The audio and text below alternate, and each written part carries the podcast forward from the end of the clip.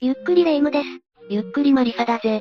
さあ、今日も張り切って世界で解明されていない謎を解説していくぜ。本当に張り切ってるわねなんで？この世の中にはまだまだ解明されていない謎で覆われているからな。いくら解説しても解説しきれないぜ。それにレ夢ムだって、この話題は好きだろ？確かに好きね。じゃあ今回も色々紹介してくれるの？もちろんだ。それじゃあ今回は未だ解明されていない世界の謎4選について詳しく解説していくぜ。やる気スイッチをオンにしたわよ。それじゃあ、ゆっくりしていってね。1、ガードナー美術館盗難事件。それじゃあ最初に紹介するのは、ガードナー美術館盗難事件についてだ。盗難事件を今回のコーナーで紹介するっていうことは、未解決事件なの？実行犯と思われる人物の目星はついているみたいなんだが、肝心の美術館で保管されていた美術品の居場所がわかっていないんだよ。詳しく解説しよう。お願い。1990年3月18日の深夜、アメリカマサチューセッツ州にある美術館、イザベラ・スチュワート・ガードナー美術館にて盗難事件が発生した。ここ、ガードナー美術館には世界的に価値のある美術品を収蔵している場所で、絵画や彫刻、タペストリーと呼ばれる室内装飾用の織物などが保管されていた。そんな場所で盗難事件が起きるなんて、一体何が盗まれてしまったの？盗まれたのはこの世に34作品しかないと言われているフェルメールの合奏、レンブラントが描いた唯一の海洋絵画ガリラヤの海の嵐、またレンブラントの自画像、他にもかつてレンブラントが描いたとされる風刺画、エドガード画が描いた線画、ドローイングが5点、エブアールマネのトルトにてにて、古代中国の灰、そして、ナポレオンの軍旗の先端についていた鷹の彫刻だ。めっちゃ盗まれてるじゃないの。これ、本当に一日で盗んでいったようなの？そうなんだよ。ちょっと信じがたいわね。お金の問題ではないんだけど、被害総額5億ドルと言われていて、日本円に換算すると550億円以上にもなるんだとか。日本の3億円事件が霞んで見えるくらいの、巨額の事件じゃないの。本当に何も見つかっていないの？残念ながら盗まれた美術品はいずれも発見されていない。事件が起きたのが1990年だから、約33年間にわたって見つかってないことになる。さすがにどういう手口で盗まれたのかくらいはわかってるんでしょ？犯人は二人組の男だったらしく、美術館の近くに車を停車させて、約1時間ほど車中で待機していたらしい。その二人組の男はどちらも警察の制服姿をしていて、午前1時24分になると、その二人は堂々とエントランスホールに向かったんだ。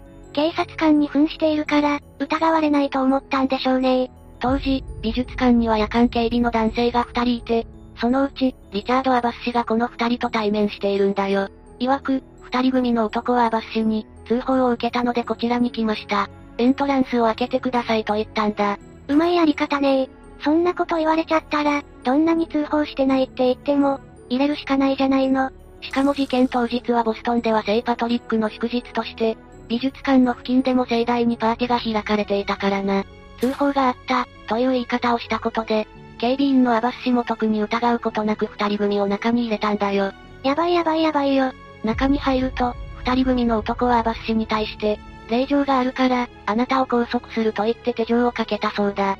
その時、ちょうど見回りをしていたもう一人の警備員も、同様に手錠をかけられ、拘束されてしまった。警備員の二人は何が何だかわからず、質問したそうだ。なぜ私たちが拘束されるのですか？と。そりゃ聞くよね。全く身に覚えがないんだから。二人を拘束した後になって、二人組の男は自分たちが強盗だと話したらしい。うわぁ、警備員の二人、してやられたって思ったでしょうねその後、アバス氏たちは地下室に監禁され、二人組の犯人グループは、ゆっくりと美術館内を探索し、盗んでいったらしい。この時警報装置をオフにするなど、かなり手慣れていたようだ。これはどうしようもないわよ。警備員以外の手段で通報する装置なんかがあれば別だったけど、それなんだが、実は美術館の中には動作探知機が仕掛けられていて、犯人グループの動きはほぼ全て、追跡することができていたんだよ。ただし、それを見た警備員が非常通報用ボタンを押すことによって、初めて警察に通報できるそうだからな。警備員を無力化した後であれば、まるで意味がないってわけね。結局、本物の警察がこの事件を知ったのは、翌朝の8時30分になってからのことだ。これは警察も気合が入るでしょ。何か不審な点はないの？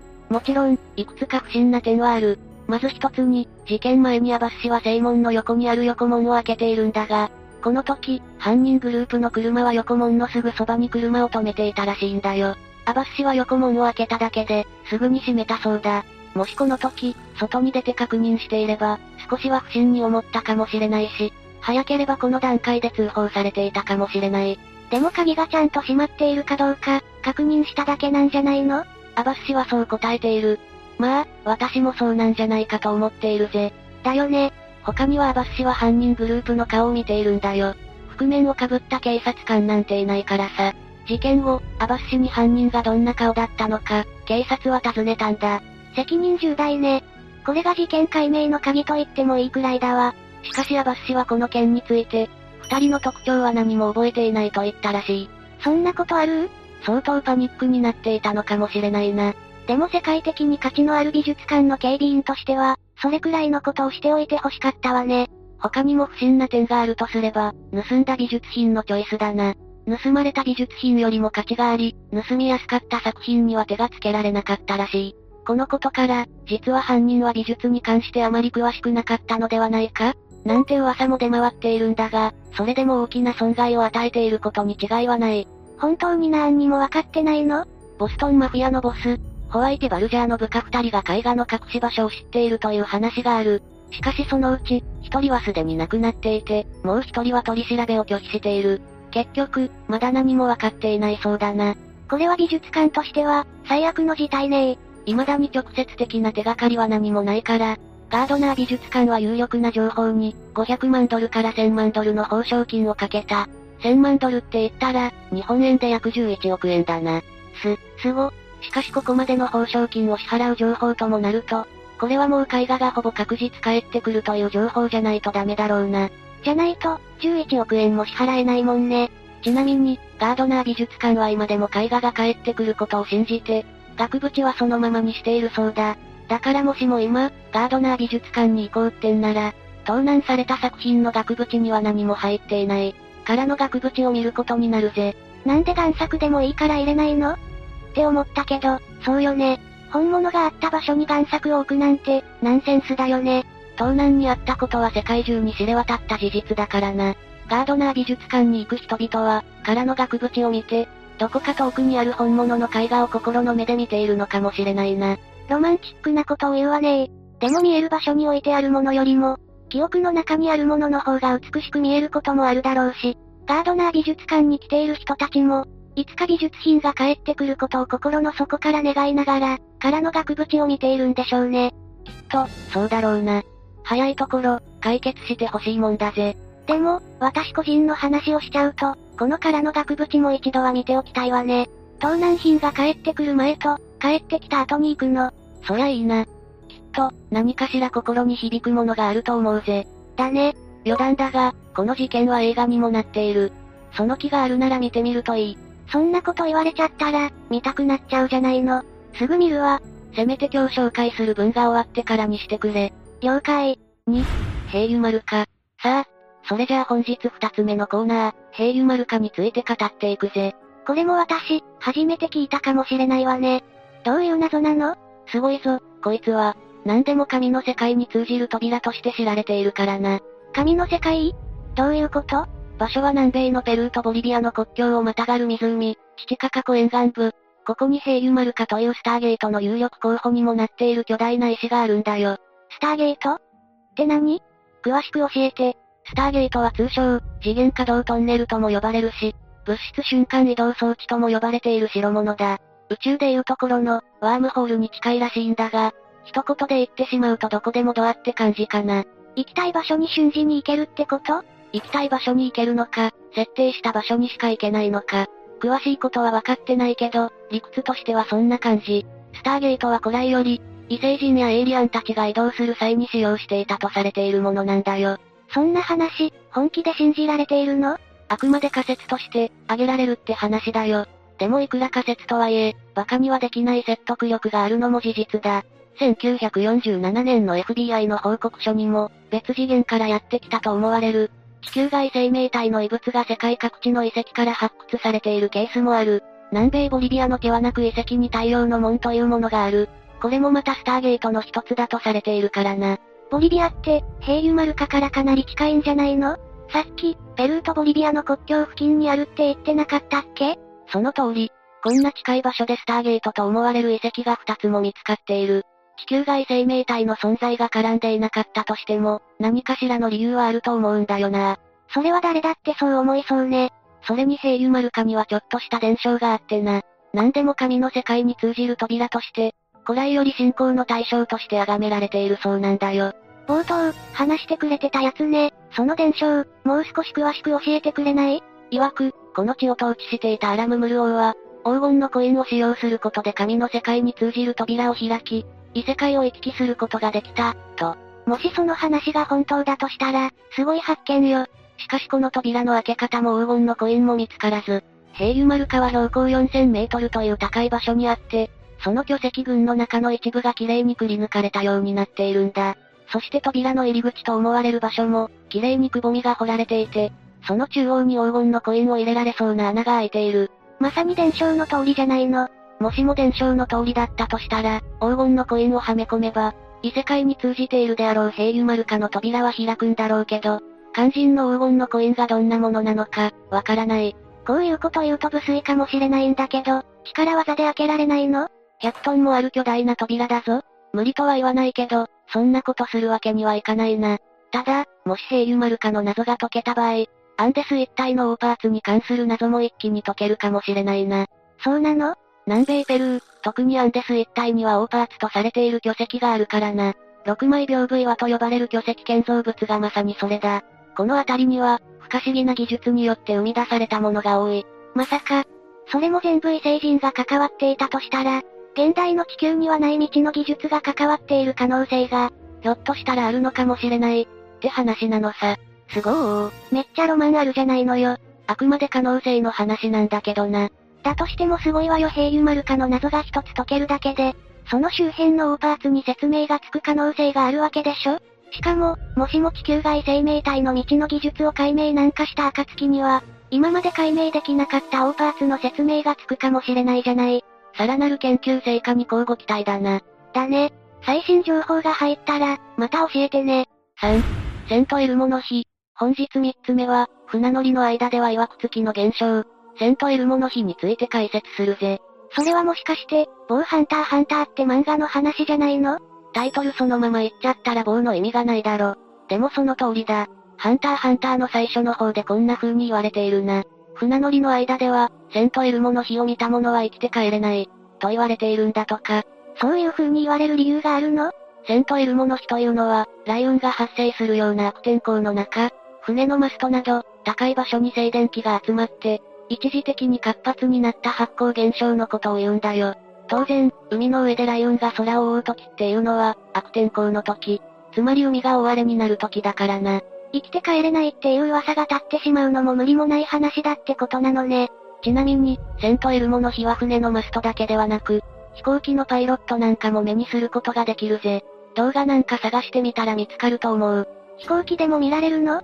ただし、船のマストの場合と違って、飛行機の場合は稲光のように見える場合もある。運が良ければ翼がぼーっと光っている様子が見えるかもしれないな。とっても幻想的でロマンチックだわ。あまりにも静電気が激しい時なんかは、毛髪や指先でも同じような現象が起きるそうだ。ま、そんな場面を拝めることなんか稀だけどな。一昔前だったら、魔法使いになったような気分になれたかもしれないわね。実際、セントエルモの日は神話にもよく出てくる。現代社会になって、ようやくその原理を理解され始めたことで、私も科学的に解説することができるんだが、昔はそうじゃなかった。そうなの？事実、セントエルモの語源はキリスト教における、船乗りの守護聖人聖エルモが由来しているそうだ。曰く、こんな伝説が残っているらしい。ドキドキ、ワクワク。聖エルモはイタリアに向かっている船に乗っていた時のこと。とてつもない嵐にも見舞われてしまった。このままだと船が転覆してしまうかもしれない。そんな時、聖エルモが祈祷をすると、ひどかった嵐は過ぎ去り、乗船していた船の帆柱、つまりマストが青い光を放ち始めた、と。何も知らなかったら、この神話のように不思議な力が働いたって思っちゃうかもしれないわ。他にも古代ギリシャでは、セントエルモの日が2つ出現したら、嵐は収まるという言い伝えもあるんだよ。こんな感じで、科学で証明される前までは不可思議な力として信じられていた。しかし、実際は尖った物体に対流した静電気が放電した現象であり、その結果として青白い発光現象が起きる。でもそんな現象をもし見られたとしたら、それってとっても幸運なことだとは思わない？やっぱりロマンチックだわ外が悪天候でさえなければ最高のロケーションだろうな。ただ飛行機がフライト中に線と得るもの日によって、機体に静電気を帯電させてしまうと、場合によっては、無線に影響を出してしまいかねないそうだからな。幻想的ではあるものの、パイロットからしたら迷惑な話かもしれない。仕事に支障が出てしまうのはちょっと、ね。ねえマリサ？どうした？これ、解明されちゃってる謎じゃないの？でもロマンチックだろ？ロマンチックねえ。それで押し通すつもり？どうしても話したかったんだ。気持ちはわかるわ。4、キリンの進化。本日、いよいよ最後の紹介コーナーだな。最後に紹介する未だ解明されていない世界の謎。謎に包まれているのは遺跡やオーパーツだけじゃない。動物の進化もまた、謎に包まれているんだぜ。ってことは、何かの動物の進化について解説してくれるの？ああ、今回話そうと思っているのはキリンの進化についてだ。き、キリン？ビールの方じゃないぜ。わかってるわよ。でも確かに、キリンの首ってどうしてあんなに長いのか、その理由って知らないわね。他にも普段見慣れてるはずの犬とか猫も、どうしてそんな姿になったのか、その理由を知らないわ。順番に解説していこう。キリンの祖先は、オカキという小型の馬のような動物と共通の祖先を持っている。つまりキリンの祖先はもともとあんなに体が大きかったわけではなく、森の中でひっそりと過ごしていたらしいんだよ。キリンが進化の結果、首が長くなったんだとしたら、進化前のキリンの首が短いのは納得だわ。しかしキリンの祖先は森の中での生活ではなく、草原で暮らすようになった。これはおそらくとしか言いようがないんだが、多分生存競争の末、森の中で生活できなくなる理由があったんだろう。まあ、じゃないと森の中から出ていくわけないもんね。他の動物にも見られることでもあるんだが、草原で暮らすようになると、体は大きくなるように進化するそうだ。キリン以外で例を挙げるとすれば、象とか、水牛なんかも当てはまる。キリンの場合は足が長くなり、体も大きくなった。だねだね、そして首も長くなったんだよねいや、実はそうとも限らないかもしれないという話なんだよ。へ？そうなの？キリンは進化の過程で、首が長いキリンもいたそうなんだが、首が短いキリンも実在していたらしい。ここで問題になってくるのは、水を飲む時だ。水を飲む時？何が問題なの？首が短い分、飲みやすいんじゃないの？そうとも限らないんだよな。キリンは足も長いからさ。首が短いキリンは前足を折らないと水を飲むことができないんだよ。でもそんな風な体勢で水を飲んでいた時に猛獣に襲われたら、すぐに走り出すことができなくなってしまう。なんだったら急に立ち上がった時に、足の骨を折ってしまうこともある。確かに、そう考えると首が長かったらすぐに走れるもんね。結果として、首の短いキリンは捕食されてしまい、首の長いキリンだけが生き残って現在に至る、という話がある。ま、他にもダーウィンの進化論によれば、高い木になっている葉っぱを食べれるように進化したっていう説もあるけどな。今のところ、キリンが首を長くした理由は、ちゃんとある気がするんだけどな。実は他にも説があるんだよ。そうなの？それってどんな説なの？一つは視点が高いため、サバンナや草原などで、いち早く敵を発見できるようにするため、もう一つはオス同士がメスをめぐって頭を鞭のようにしならせて攻撃する方法、ネッキングを使用するんだが、その際に首が長い方が殺傷能力が高くなるから。とはいえ、どちらも仮説の域を出ず、はっきりしたことは分かっていない。何より、キリンの祖先は諸説あるものの、首が長くなる過程の化石が見つかってないことが、何より研究者たちの間で謎だと言われているんだよ。それって、いわゆるミッシングリンクってやつなんじゃないの？まさにそれだ。一応、通説ではオカキと同じ祖先を持ち、今から約1150万年前に分岐したとされている。この祖先と考えられているのはパレオトラグスという動物だ。しかし他にもシバテリウムという大型草食動物の可能性も示唆されている。けれど、肝心の間の進化がわからない。なんか、ほとんどの部分が謎に包まれているせいで想像もできないわね。私の頭の中ではキリンは首が長くて当たり前になっているからかもしれないけど、他には何のヒントも出土していないの？もしかしたら、キリンの首が長くなったヒントになるかもしれないという化石は出土しているぜ。そうなの？それを早く教えてよ。で、どんな化石が出土したの？今から約1700万年前の動物だとされる、ディスコケリクスシエジーという学名が付けられている。ディスコ、なんですって？ディスコケリクスシエジー。この化石は中国北西部の新疆ウイグル自治区、ジュンガル盆地で発見された。そこから頭蓋骨や鼻などの化石が出土したんだが、こいつが実は現在生き残っているキリンの近縁種だと言われているんだよ。そういえば、キリンって今何種類いるんだっけ？今は大きく分けて4種類だそうだ。4種類しかいないの？少なくない？多分思った以上に少ないだろうな。で、今回出土した化石はどんな姿をしていたとされているの？ディスコケリクス CG は、頭蓋骨が円盤状になっていて、首も今ほど長くはなく、平原で生活していたとされている。頭蓋骨が円盤状になっている理由は、頭突きを得意としているからとされ、おそらくライバルのオス同士で頭突きし合っていたんだと思われる。頭突きし合ってメスを奪い合う動物は現存するでしょうから、なんとなく想像できるわ。でもそうなるとますます首が長くなった理由がわかんないわねいやいや、この化石から得られた情報によって、ダーウィンの進化論が覆されつつあるんだぜ。そ、それはどういうことなの？ディスコケリクス CG は、分厚く、首の骨が強い個体が生き残った。キリンは、首が長い個体の方がネッキングの威力を出すことができた。このことから、キリンは繁殖競争に勝つために首を長くする進化を遂げた。という説が、だんだん有力になりつつあるそうなんだよ。ただ高いところにある葉っぱを食べるだけじゃないのね。いずれにしても、進化の中間となる化石が出てきさえすれば、この辺の謎も一気に解けるんだろうけどな。それがない以上は、あくまで仮説の域を出ない。まだまだ謎に包まれているんだよ。そう考えると動物の進化って不思議ね。なんでそんな風に進化したのかわからないなんて。解明されていない世界の謎っていうのは、ひょっとしたら私たちの想像もしえないような、ありえない現象を引き起こしているかもしれないしな。そう考えると、どんどん解明していってほしいぜ。その時はぜひまた紹介してほしいわ。了解したぜ。今回は未だ解明されていない世界の謎について紹介したぜ。どうだ？楽しめたか？本当に不思議だったわ。今目の前にあるのが当たり前なのに、なぜそこにあるのかがわからない。そう思うと私たちが当たり前に思っていることも、実は当たり前じゃないんだって気にもなるし、世の中は謎に包まれてる。言い換えれば、世の中は不思議に包まれているんだろうな。その不思議な現象が解明されていくたびに、人類は何かしらの進歩を遂げていくんだろうな。本当に、謎って楽しいわ。これからも色々な謎や不思議な現象を紹介してくぜ。よろしくね。というわけで、今日の動画はここまで。動画が面白かったら、高評価とチャンネル登録よろしくお願いします。最後までご視聴いただきありがとうございました。